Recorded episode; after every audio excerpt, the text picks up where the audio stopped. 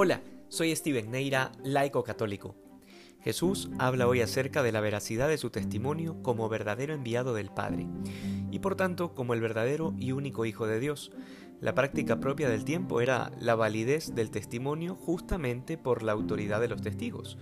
Y aunque el Señor pudo haber apelado a su autoridad divina, que se basta por sí misma, prefirió hacerlo de acuerdo a la costumbre del tiempo.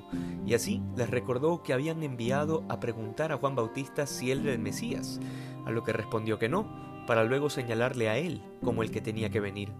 Y esto nos permite ver hasta qué punto estaba cerrado el corazón de los judíos, porque le habían tenido por profeta a Juan Bautista y sin embargo cuando éste declaró que Jesús era el Mesías, no le creyeron. Pero además tienen ahora un testimonio mayor que el del Bautista, y son las propias obras de Jesús. Todo lo que el Señor ha obrado, incluyendo sus milagros, y por si fuera poco, el Señor reprocha a los escribas y doctores de la ley, porque conociendo las escrituras no han logrado verle a Él en todo lo dicho por Moisés. Esta es una situación bastante grave, porque es imposible que estos judíos puedan decir el día del juicio que nunca se les anunció la verdad, o que no tuvieron la oportunidad de escucharla o de verla, porque teniendo tantos testimonios veraces decidieron cerrar el corazón y volverse ciegos.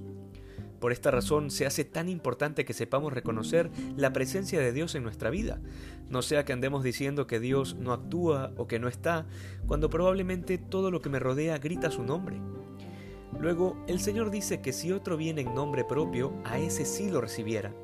Y esto responde a los distintos pseudomesías que más tarde llegaron a arrasar una porción más o menos numerosa de la nación judía.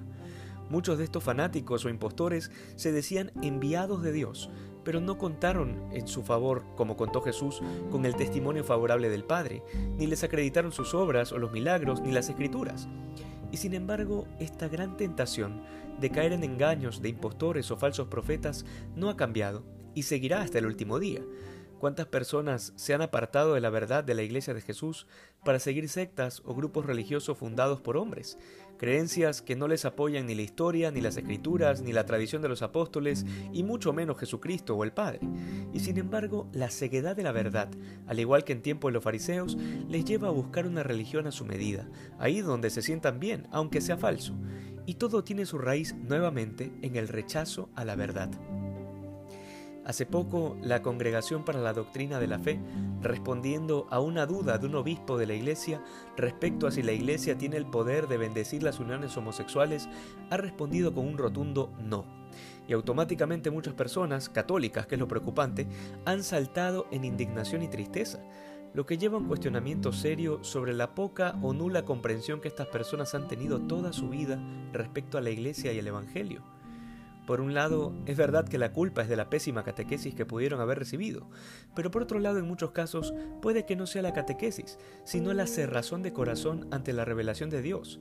Si bien cambian los contextos, el fondo sigue siendo el mismo, el intento necio de querer doblegar a Dios a nuestros caprichos, a nuestra forma de pensar, Hemos querido redefinir el amor y la verdad, llamando matrimonio a lo que no lo es, queriendo llamar al hombre mujer y a la mujer hombre, y así hemos creído que la iglesia, que es obra de Dios, también se puede cambiar a nuestro antojo.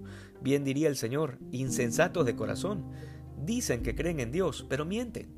Tan solo creen en sí mismos y creen en Dios en la medida en que se ajusta a sus caprichos.